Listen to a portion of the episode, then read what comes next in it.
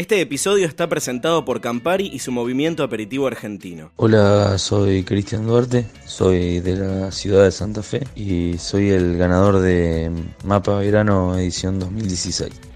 El trago con el que me coroné ganador se llama el Cumpa, Campari, vino cosecha tardía, jugo de limón, almíbar de palo santo, soda de casaliz y va decorado con un twist de limón y unas hojitas de albahaca. Y se me ocurrió para homenajear al artista santafesino Juan Arancio, que es el artista más santafesino de todos cualquier persona santafesina, sea del estatus social que sea, desde lo más rico a lo más pobre, identifican sus obras si las llegan a ver que un jurado de nivel internacional me haya calificado y me haya dado ganador, la verdad que me pone muy contento, sobre todo por, por, el empujón que significa para nosotros haber ganado este tipo de competencias. Nos alienta a seguir por el mismo camino y seguir trabajando para posicionar a Santa Fe entre las primeras a nivel coctelería. Entérate de todo en arroba aperitivosAR. Beber con moderación. Prohibida su venta a menores de 18 años.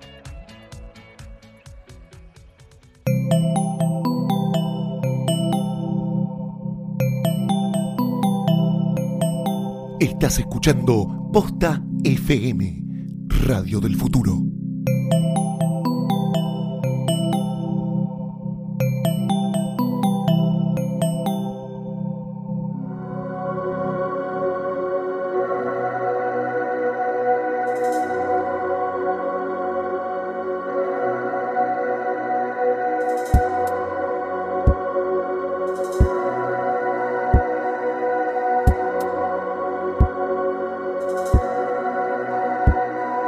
Hola, ¿qué tal? Bienvenidos nuevamente a Planetario, un podcast sobre las personas, las ideas y los proyectos que están transformando nuestra forma de vivir, funcionar como sociedad, gracias al poder disruptivo, a la inspiración de las nuevas tecnologías y de la innovación. Mi nombre es Rudy Borman y en este episodio vamos a estar hablando sobre innovación, sobre creatividad, y nos va a estar acompañando Sebastián Campanario, que es eh, periodista, es economista, Escribe sobre economía no convencional y creatividad en, La Nación. Es autor de La economía de lo insólito, Otra vuelta a la economía, que escribió con Martín Lustó, e Ideas en la ducha. Ha hecho muchas otras cosas más, porque ahora vamos a ver que ha ido saltando a otro lugar. Lo pueden seguir en Twitter en arroba Sebastián Seba Campanario. Seba Campanario. Gracias por estar acá, Sebastián. Gracias a vos, Rudy, por la invitación. Muy bien. Eh, para charlar con vos, la verdad que, el planteo eh, tiene, tiene dos grandes lo vamos a dividir en dos grandes áreas. Primero es hablar del escenario.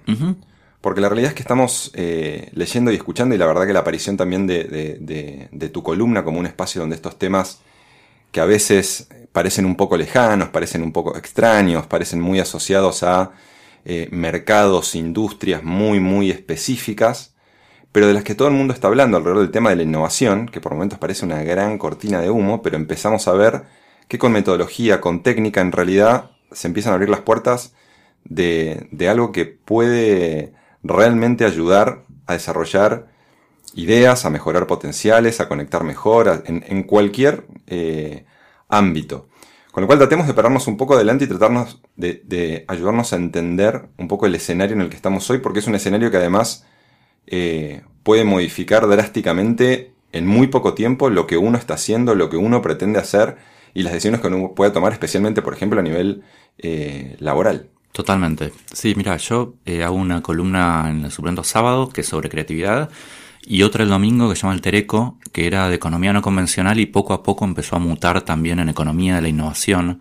Porque realmente, como decís vos, digamos, me parece que la agenda es tan relevante, este, están pasando cosas tan increíbles, que no, no me da el tiempo ni el espacio para, para escribir la cantidad de cosas que, que quiero escribir y ya prácticamente dejé de escribir sobre coyuntura económica, ¿no? Este, por un tema de diversión y por un tema de relevancia y por un tema también de una velocidad de cambio que es inédita. Yo hace un mes me fui de vacaciones una semana con, con mi familia a la costa y decidí apagar el celular, apagar la computadora.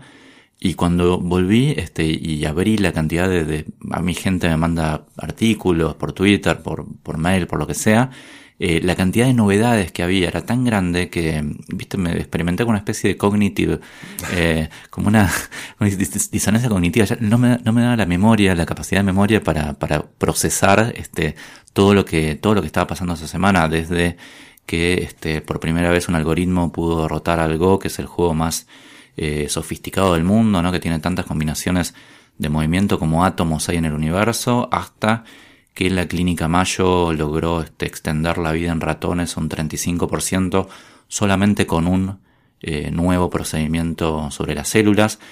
Eh, son cosas que por ahí terminan saliendo del diario en una pastilla y uno ni las ve. Pero fíjate, estamos hablando de extender probablemente la vida humana un 30% de acá a pocos años.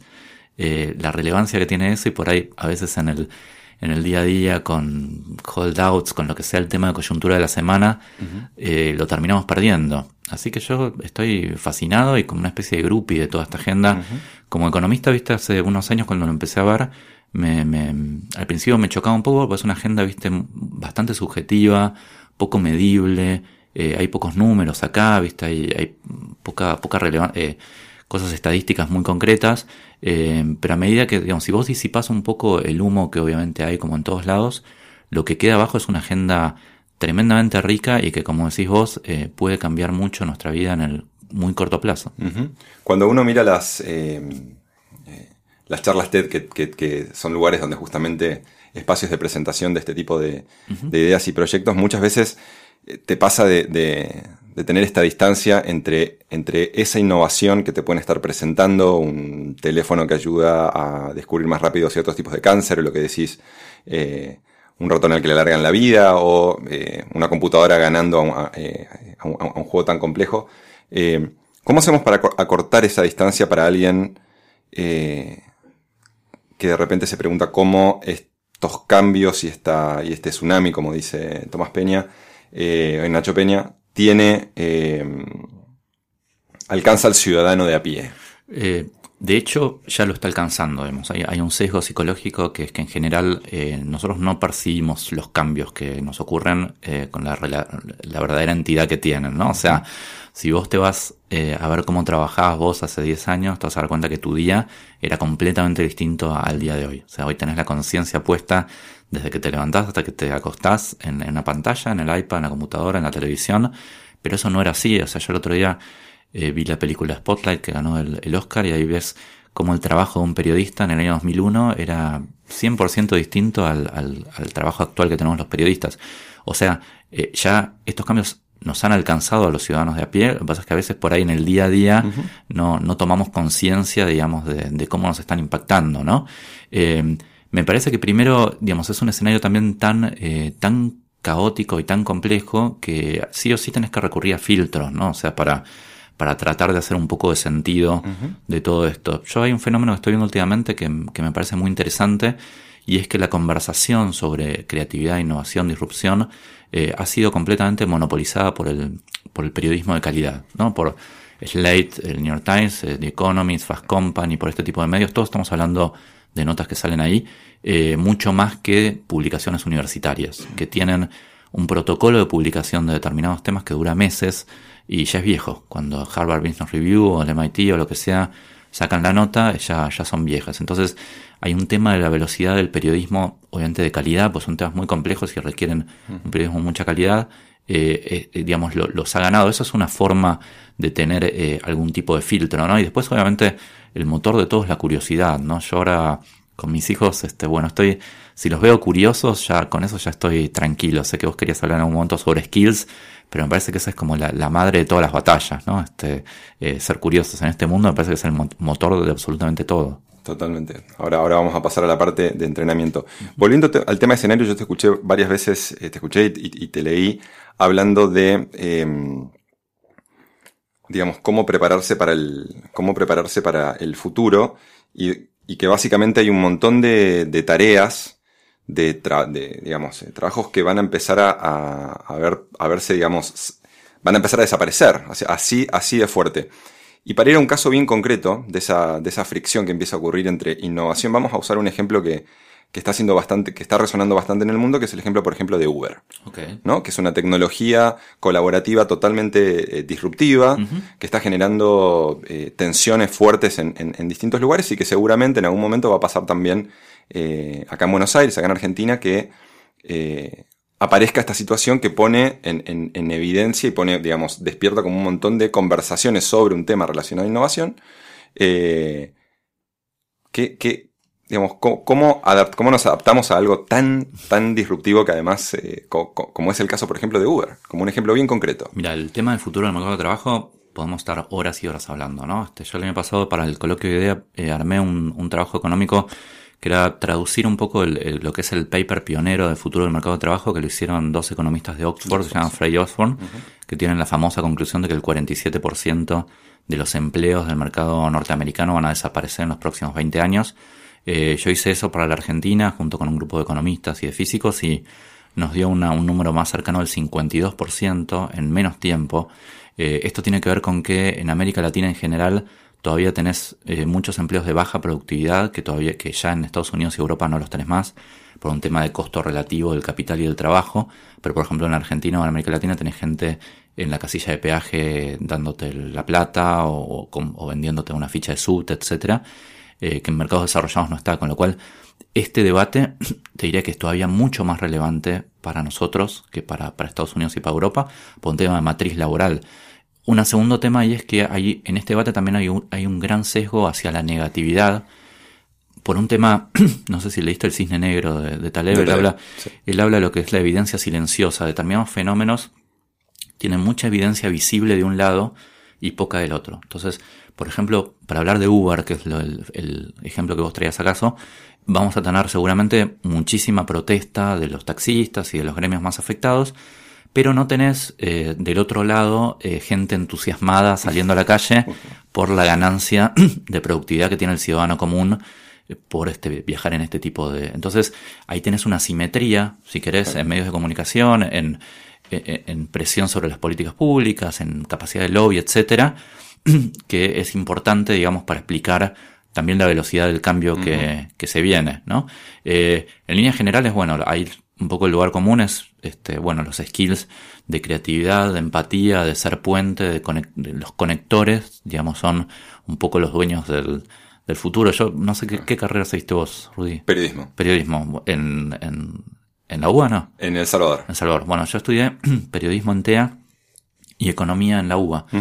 Y son dos carreras que parecen muy distintas, pero tienen una cosa en, en común, que es que son un océano de un metro de profundidad, digamos. O sea, son carreras en las cuales ves un poquito de cada cosa, de matemática, de historia, de metodología. Y a mí no me parece una mala, eh, un- una mala asignación de capital humano para, para este nuevo mundo, ¿no? O sea, hubo el, el- el año pasado, creo, un, un debate muy interesante de un columnista Slate que se puso a ver determinados sectores de la economía, eh, cuáles estaban siendo automatizados más rápido, y se enfocó primero en el área de medicina y encontró una cosa completamente contraintuitiva, que es que uno diría, bueno, que siempre se dijo que, que cuanto más especializado estás como profesional, más plata vas a ganar, más chances tenés de ser reconocido, de tener una buena carrera. Y es lo que, lo que se descubrió en esta, en esta investigación de Slate fue que justamente esos lugares son los que tienen más incentivos a entrar con una innovación, con robótica y Claro. reemplazarlos. Y que los tipos que menos estaban perdiendo trabajo en medicina en Estados Unidos son los médicos generalistas, los que tienen trato cotidiano con humano con los pacientes, los que conectan una cosa con la otra. Fíjate, es completamente contraintuitivo, ¿no? Claro. Eh, pero bueno, me parece que está- tenemos que estar acostumbrados para, para este tipo de cosas que, que no son como uno cree que, que serían, ¿no? La- la- el, el- valor de la evidencia. El otro día viendo un video de Hans, del médico Hans Rosling, especialista en estadística, Sí. en una entrevista justo con un periodista estaban hablando y de repente surge un tema sobre el tema de innovación en, en Nigeria y el, el periodista lanza unas afirmaciones donde Hans Rosling dice, no, paremos acá, lo que estás diciendo está mal, no es ese número, vos no lo podés decir. Y la verdad que el, que el- que el desarrollo de, de- de evidencias tangibles sobre este tipo de cosas Sí. siempre es, eh, es- está bueno que vaya, que vaya, que vaya creciendo. Eh, pasemos ahora sí a hablar un poco más de entrenamiento Dale. de pensar, eh, porque yo- yo me acuerdo y ahora con este tema de las, de las carreras y a mí particularmente en mi vida ha sido también, eh, creo que haber estudiado, haber estudiado esto me dio la posibilidad justamente de poder tener miradas más amplias y, derivar en hacer un montón de cosas que es lo que me mantiene entretenido. Pero vos decías en, en, en, en algún lugar, escribiste o decías eh, que una, una persona no, no estás signado por lo que decidiste eh, estudiar o prepararte, eh, sino que hoy el mercado y el mundo lo que requiere es justamente una habilidad de, de volverse más holístico en términos de sus capacidades, Totalmente. eh, para poder abrirse que uno no está eh, determinado. Sí.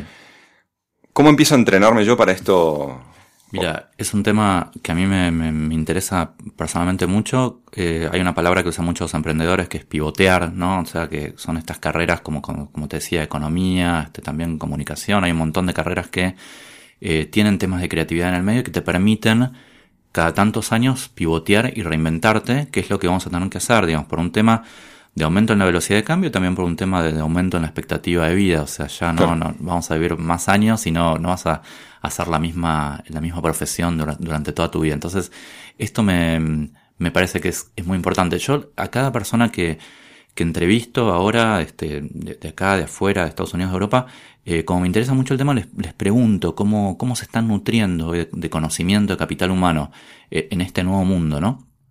Y con algunas de las cosas que me dijeron, eh, hace unos meses hice una, una nota grande en, sábado que, fue la tapa, que por ahí es medio snow el, el título, pero, pero que es así. Hablando con otra gente me dijeron, todas esas este, insights que vos estás diciendo se parecen al CrossFit. Que Totalmente. en el sentido de que es mucha intensidad en poco tiempo, mucha diversidad eh, y, y, que sea inesperado lo que, lo que vas a aprender. O sea, los paralelismos son, son muchos. O sea, yo creo que hoy por hoy ya lo que era tradicionalmente un MBA o un programa de liderazgo o, estar un año en una universidad con, con, un programa de hace 2, 3, 4 años, ya es viejo, con lo cual hay que buscar eh, un programa, digamos, de, entrenamiento y aprendizaje mucho mejor curado, más customizado. Eh, y yo estoy todo el tiempo viendo qué cosas nuevas salen y tomando cursos por internet y viendo si, si viajo este, a algún curso de Hyper Island o de algún otro lugar. Eh, y la verdad que, digamos, hay, hay, hay muchas cosas interesantes hoy para, para aprender que en general tienen un, un mix eh, bien diverso, ¿no? Que combina cosas de design thinking con cosas, algunas cosas de neurociencias, este, eh, herramientas digitales. En general es una mezcla que vos tenés que ver cómo se puede adaptar mejor a tu trabajo cotidiano. el otro día leía la, la, una, cómo Alemania está eh, empujando mucho la discusión sobre cómo se preparan para, para, la economía digital y todo el tiempo están hablando de esta necesidad de construir eh, plataformas, digamos, que sostengan ese tipo de innovaciones y empezar a preparar también eh, las habilidades, eh, la normativa y demás para construir justamente. Francia está haciendo lo mismo con su ley, con su ley nacional digital, ¿no? Se están como empezando a atender eh, las, las, necesidades tanto laborales y demás para poder trabajar justo con la sociedad en avanzar hacia lo que, a lo que se viene, que es una, que es una sociedad hiperinformatizada, que es una serie de desarrollos que van a ir apareciendo y cómo se prepara un país.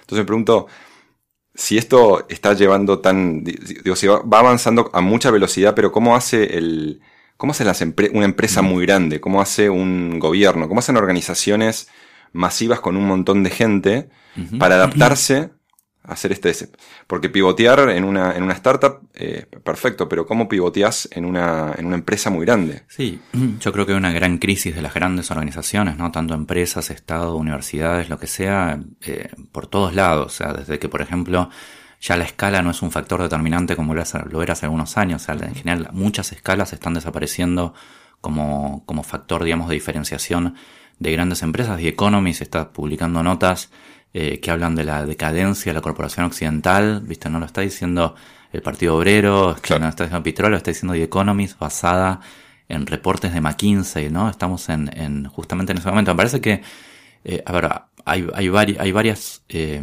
cuestiones este, que, que, que, hay que tener en cuenta. Me parece que el, líder, el, número uno, tiene que estar completamente consustanciado con esta agenda, ¿no? O sea, no tiene que pensar que es algo que está de moda, que es algo que le gusta a los medios, a los accionistas, sino que tiene que estar comprometido completamente, pues si no, no vas a ningún lado. Me parece que tiene que ser una agenda transversal completamente a la organización, que no, vos, vos lo sabes muy bien esto, eh, no sirve crear eh, una oficina especial de innovación, porque terminan siendo los loquitos que, que arman un workshop con neurociencias y, y, el resto somos los que cerramos los números, ¿no? Me parece que... Y además, hoy por hoy la disrupción está en todas las áreas, o sea, en finanzas, en logística, en marketing, no la puedes encapsular en un lado determinado. Me parece que hay, tiene que haber mucho involucramiento de las áreas de recursos humanos, porque todo este fenómeno de innovación es cada vez un fenómeno más humano y menos tecnológico, en el sentido que ya no, no está tan asociado con, con el avance tecnológico, sino con cambios en los vínculos, cambios en cómo nos relacionamos en el trabajo, con la familia, con, con los amigos, etcétera. Entonces ahí el, el, tema de recursos humanos tiene que, tiene que jugar un papel muy, muy preponderante. Dos, dos preguntas más. Una sobre algo que dijiste de, con respecto a los chicos. Sí. Eh, el, tema, el tema también como de la, de la educación, ¿no? Porque ahora este eh, está, está, está, profundamente en crisis, igual que como decís vos, todas las, todas las organizaciones, pero la, pero la educativa que es central en, ese, en, esa, en esa formación, eh, ¿qué destacarías en términos de, de, observación sobre, sobre el, tema, el tema educativo, más allá de que sabemos que hay un montón de sistemas educativos del mundo que están haciendo un montón de experimentos, probando metodologías eh, distintas para justamente encender, eh, encender de repente la chispa de la, del interés por el que hoy ya es, creo que es un alcance enorme en términos de llegar a un estudiante, verlo interesado concretamente en algo. Sí, eh, yo tengo dos, dos hijos, tres, ahora estoy esperando una, tercera, eh, que tienen 10 y, y, uno 10 años y el otro 7, y bueno, Olivia está por nacer. Y mm, te digo, en mis charlas con los maestros del colegio y todo, soy como más optimista de, de, lo que, de por ahí el promedio del debate público, ¿no? Que habla de que es todo un desastre y que hay que cambiar todo. Y me parece que hay, hay conciencia en, general en los colegios, por lo menos en los cuales yo tuve contacto. De, yo fui a dar muchas charlas a, a colegios primarios, secundarios, me gusta mucho. Eh, hay conciencia de la importancia de promover valores de creatividad, etcétera. Eh, los chicos, viste, de 6, 7 años son fabulosos en el sentido de que tienen una creatividad eh, que supera todo, viste. O sea, las cosas que te puede decir un chico de 5 o 6 años son 100 veces más, 1000 veces más creativas que las que te puede decir el mejor creativo de 30, ¿no? Y claro. si tenés hijos lo, lo, lo comprobás todo el tiempo. Eh, me parece que es un tema, si querés, más de remover barreras y de liberar espacios que de poner premios, porque uno, los chicos naturalmente son personas muy creativas y claro. eh, bueno, hay que como generarle espacios para, para, para potenciar eso. Eh, yo soy muy optimista con las generaciones que vienen, digamos. Uh -huh. En general también hay una tendencia en, en, en, en los que son hoy los, los, gerentes o los líderes de 40, 50 años a quejarse, ¿no? De los millennials y la generación Y, etcétera, de los adolescentes para mí tienen valores este, mucho mejores, yo tengo 42 años, a los de mi generación, claro. eh, en un montón de cosas. Eh, y, y, hay mucho, mucho escrito sobre esto, ¿no? Este, de, inclusive a nivel estadístico hay uh -huh. muchas tasas de mejoras, ¿no? O sea, creo que eso, el mundo en general está mejorando, este, en, en por, lo veas por donde lo veas, tenemos obviamente terribles problemas, lo de Siria, etcétera, pero, pero en general la, la tendencia siempre es a la mejora y me parece también en lo que es el capital humano de, de las nuevas generaciones también va a haber una mejora muy, muy tangible. Muy, muy, optimista lo tuyo. hay que, hay que, otro día tenemos que hablar un poco de esto que decís de que de Argentina realmente es un país con, con un gran, gran capital eh, innovador y creativo. Por un lado, sí. Por... Sin embargo, hay algo en el andamiaje sí. en el medio que, que hace que, que, por alguna razón no, no, no fluye, o por lo menos no tiene el impacto con la velocidad que tenía, y eso es un, desde el punto de vista económico, un país que, que lleva su matriz eh, económica hacia la innovación, hacia la creatividad, o apela más a eso, seguramente son países que van a tener un rol totalmente distinto en los próximos 20, 25, totalmente, 30 años. Totalmente, sí, es un tema también para hablar este horas y horas. La Argentina es cierto, tiene un problema serio, digamos, de institucional, de confianza. Digamos, hay muchos factores para justamente para que esta efervescencia de idea fabulosa que tiene la Argentina no llegue al, al final del día con, con una concreción este, tangible y lo podés ver a través de, miles y miles de ejemplos. Eh, pero bueno, no es el único problema que tenemos. También en, Argentina también es un país más individualista en, en muchas cosas que, que otras naciones y, me parece que vamos a un mundo, vos lo sabes bien, muy colaborativo en el cual eh, los valores de colaboración van a tener cada vez más importancia, ya lo tienen eh, y me parece que el individualismo a veces de, de, los argentinos por ahí nos, puede jugar en contra, ¿no? O sea, hay varias varias cosas a favor y en contra, pero es cierto lo que decís vos que eh, en, en, áreas creativas, en lo que son industrias creativas, encontrás argentinos eh, mucho mejor ubicados a nivel global que por ahí en otras, en otras industrias y eso me parece que es algo eh, súper alentador. ¿no? Uh -huh. hace poco estuve con, hice una nota de etapa para La Nación sobre este tema y hablé con mucha gente, una de las personas con las que hablé es un creativo que se llama Fernando Vareta, que era, um, trabajaba en Grey antes y ahora trabaja eh, hace toda la comunicación de Procter Gamble para Asia y tiene contacto con unas 1200 agencias. O sea, imagínate lo que es wow. eh, laburar con 1200 agencias. Labura en Hong Kong, un pibe de súper perfil bajo. Y, y, yo le preguntaba, bueno, ¿cómo, cómo agregas valor, no? Este, en esa posición, digo, eh, lidiando con, con esa masa de cosas. me dice, mira, yo me di cuenta que tengo que crear los puentes lo más anchos posibles. O sea, mi, mi, mi generación de valor pasa por ahí, por que la avenida de colaboración entre creativos de Asia, América Latina, Europa, sea lo más ancha y menos friccionada posible, ¿no? Eh, y ese es, mi, ese es mi trabajo diario. Y yo escribí la nota, a los meses me junté con él, porque vino a Buenos Aires y, me invitó a tomar un café. Y, y, me pasó una cosa increíble, que es que yo tengo un chiquito con mi hijo más grande, tiene TGD, tiene autismo. Y él sabía, me preguntó cómo estaba Mateo, y bueno, yo le conté el tratamiento. Y él me contó que tenía, que a los 30 años lo habían diagnosticado con un autismo leve, pero que tenía un diagnóstico de autista. Eh, yo lo veía a él que en la conversación como que no me, no me enfocaba mucho la vista, se dispersaba. Eh, un pibe hiper inteligente y que le va espectacular en el laburo. Eh, pero me pareció una cosa fabulosa que una persona que te diga, que te da un insight tan profundo, digamos, sobre lo que es la, la colaboración y los puentes y el relacionamiento, haya sido diagnosticado con autismo. Él me dijo una frase muy increíble que es que pasamos de la era del producto a la era de las marcas a la era del relacionamiento. O sea, lo que viene ahora es la era del relacionamiento. Eh, chao marcas, chao producto, digamos, lo que, lo que va a importar es cómo nos relacionemos y, cuán grandes sean esas avenidas de colaboración que podamos crear. Me encantó. Eh, obviamente que pueden seguir a, Sebastián en, en, Twitter, Seba Campanario, leerlo los sábados y domingos, y esa es una muy buena, buena agenda, pero quería simplemente que nos, que nos dejes dos, tres lecturas Fuera de las tuyas, que por supuesto recomendamos y son buenos mapas y buenos resúmenes, pero eh, tres fuentes que te inspiraron, que te llevaron más adelante y que, recomendarías. Eh, uy, ¿por dónde empiezo? Mira, yo ahora trato de, despejarme con, novelas, ¿viste? Estoy leyendo mucho menos eh, no ficción. En general, lo que me pasa con los libros de no ficción es que, mm, digamos, me, me entusiasma mucho, pero te terminas dando cuenta de que el 99% se pueden resumir en una nota de, feature, ¿no? De 10 páginas. Entonces, eh, trato de no perder tiempo leyendo entero el libro de no ficción, eh, salvo algunos libros que me gustan mucho, me marcan mucho, como el que te comenté, El Cisne Negro de Taleb, eh, y, y, en esos casos voy más a un resumen, un podcast, porque no hay, no hay, no hay demasiado tiempo. Nada, ahora estoy leyendo a Nausgar, este, estoy, estoy tratando más de despejarme con, con la ficción, pero leo, como te dije antes, Fast Company, Slate, eh, Huffington Post, New York Times, eh, The Economist, esos son un poco la, primera, la primera línea, digamos, de, de, cosas. Y después tengo una especie como, no sé, yo le digo círculo rojo mío de, de gente muy inteligente, entre los cuales estás vos, Rudy, que, que nada, que, que admiro por distintos temas y que todo el tiempo me están mandando temas para escribir, este, artículos para, para, para leer y, y en general me nutro un poco de, de, todo eso, ¿no? Así que te diría un poco de todo. No tengo un, foco muy, muy preciso para, recomendar. Lo cual es lógico. Seba, muchísimas gracias por venir a Planetario. Por favor, Rudy, gracias a vos. Un abrazo. Pueden escuchar todos los episodios en posta.fm barra planetario y en las apps de posta para iPhone y Android. Cualquier cosa que quieran comentarnos o consultarnos pueden hacerlo escribiendo a planetario.posta.fm.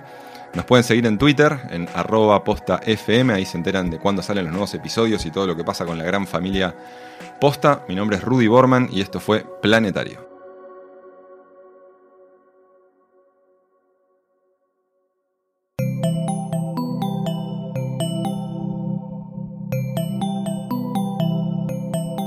Si te gustó este episodio, hay mucho más en nuestro sitio. Métete ahora en posta.fm. También puedes llevarnos en tu teléfono. Busca Posta FM en las tiendas online de Android y Apple.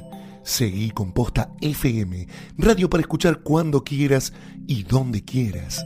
Posta.